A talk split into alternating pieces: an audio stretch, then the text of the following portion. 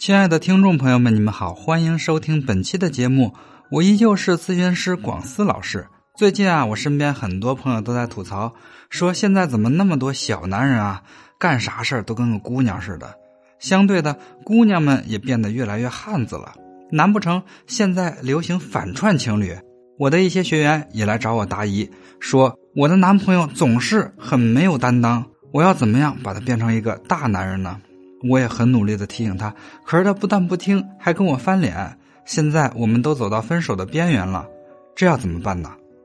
在生活中，我们看似男性好像都在逐渐的女性化，当然，这可能更多的体现在性格行为上，比如比之前更细腻呀、更体贴人呀，甚至更粘人呀。这其实都没有什么令人吃惊的，相对于女生们来讲，反而算是好事儿，对吧？男友比以前更关注你了，不是更好吗？当然，如果这个改变的方向是越来越作，我们应该怎么调整呢？别着急，我们要先了解一个心理学原理——蛋壳脑袋效应。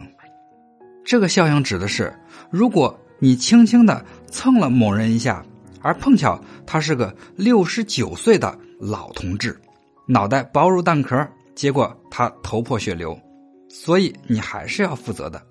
放到恋爱中，女生都喜欢被疼、被呵护。可是，如果你遇到了一个没担当、作破天际的男友，就反而要格外的照顾他。我的学员小周就抱怨过她的男朋友，自己的东西乱放乱丢，每次都指望有人在他背后帮忙收拾，在他慌乱出门前，可以从一堆的衣物里帮他找出一双干净袜子。该他出面摆平的大小麻烦事儿。做个心好男人啊什么的，他都是退缩，躲在你身后看你张罗，恨不得比女人还女人。遇到这种男人，我们要怎么操作呢？首先，承认他不大气的方面，不要触碰伤害他的底线。在一些敏感话题上，比如说金钱呀、家境啊、身体素质啊等等，还有一些容易碰到玻璃心男友底线的东西，最好都不要过多涉及。这些玻璃心的小男人很直白的会想到这些问题，这就是一种潜意识的想法。其实啊，用通俗的说法就是有些自恋或者过于自恋。如果你不小心破坏了他的自恋的话，很有可能就好心办坏事了，再次让他玻璃心碎一地。想要两人和平发展，就要维护他的自恋。其实，玻璃心的根源就是太过于重视自己了，把自己在他人心中的地位或者社会上的地位想得太高了。如果你想改变他，那么第一步就是接纳他。小周的男朋友就是这样啊，总会因为很多看似微不足道的小事情闹脾气。我对小周说，他把自己当成韩剧女主角了。如果你想维护这段关系，第一步就是先陪他演好这出戏。他觉得自己是千颂伊，你就演好都敏俊。午夜加班的时候一个问候电话，还有小感冒的时候精心呵护。女人的柔情永远都是杀手锏，和那些令人心动的情话是一个道理，能让小男人体会到被重视、被宠爱的感觉。很多女孩子就会说了：“我也是女人呀，凭什么我扮演男人的角色？”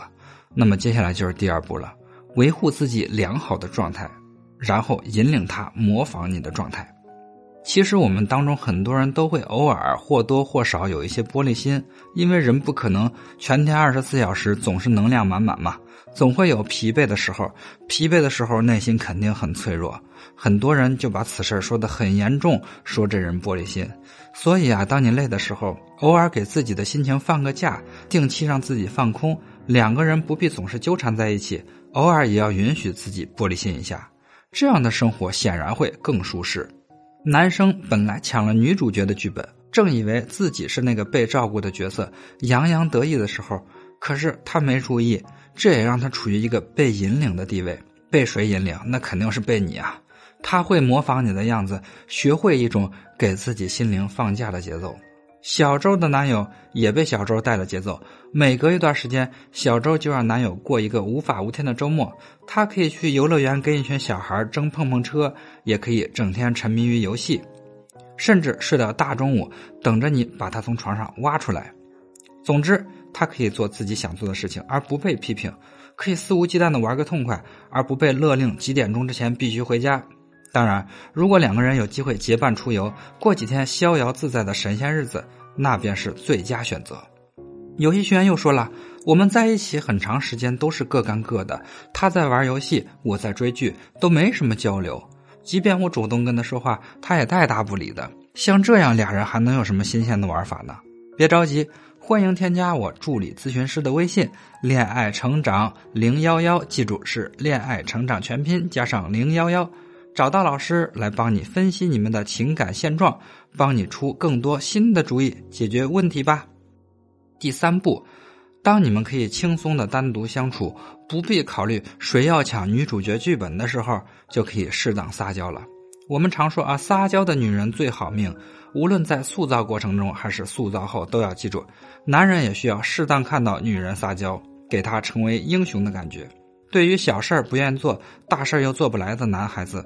让他亲力亲为，无疑是改变习惯的开端。让男人第一次洗全家人的袜子，哪怕是肥皂泡四处飞溅，增加你的扫地工作量。让男人第一次买一袋大米，并把它扛上二楼，让他体会一下一袋米要扛几楼的感觉。让男人第一次查阅旅游信息上网上订票订酒店，全程安排两个人自助游的琐碎过程。这些看似很繁琐的小事啊，都能让他知道舒适的生活不会从天而降，点滴间会让他知道为小家付出，学会珍惜你的劳动。当然啊，帮助男人逐渐成熟的机会不是都现成的，有时候就需要你动点歪脑筋了。我给小周支了一些招，对于下班就知道疯狂打游戏的他，你可以佯装身体不适，躺在床上，借口想喝一碗热气腾腾的粥。于是，在一颗爱心的驱使下，他下厨的机会就被创造出来了。你也可以在出差的日子里给他打个电话，邀请朋友们来家开个小派对，自己却无法赶回准备，只好劳烦他打扫一下房间，并采购一些必要的食物等等。这可以培养他的自理能力和照顾他人的能力。如果一个男人在正确的方向上做出了成果，那么要不吝言辞的赞美他：“亲爱的，你可真有办法。”我怎么就没想到还能这样呢？在始终伴随左右的精神奖励中，男人就有了持之以恒的动力。而等到无论家里换个电灯泡，还是安排一次大型的采购计划，他都踊跃包揽，以期获得你赞美的时候，你就安心当个享受他劳动成果的小女人吧。如果他对口头的表扬不在乎，而物质奖励也因为小金库充沛不计较的话，那么就需要你用自己的温柔设计家庭专利的奖票作为奖品。奖品可以是一次大餐，亲自下厨为他烹制他喜欢的美味，或者是一次全身按摩，让他好好放松休息一次。如果这些都不够劲儿，可以帮他制定一个切实可行又比较容易实现的工作小目标。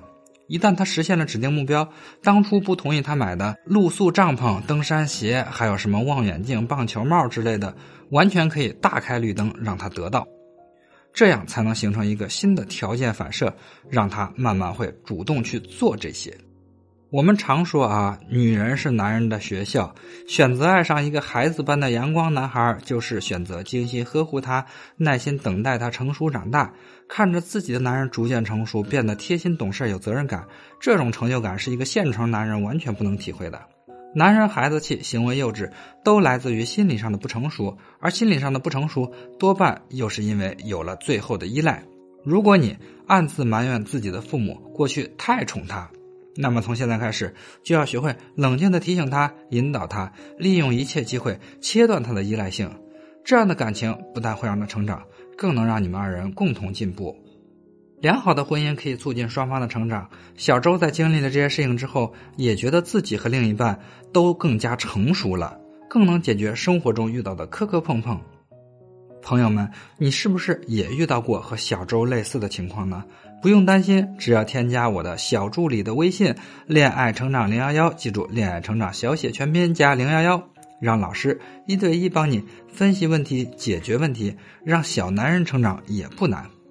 好了，今天的节目就到这儿，感谢大家对广思老师节目的支持，也欢迎把我们的节目分享给身边更多的闺蜜和朋友。我们下周再见。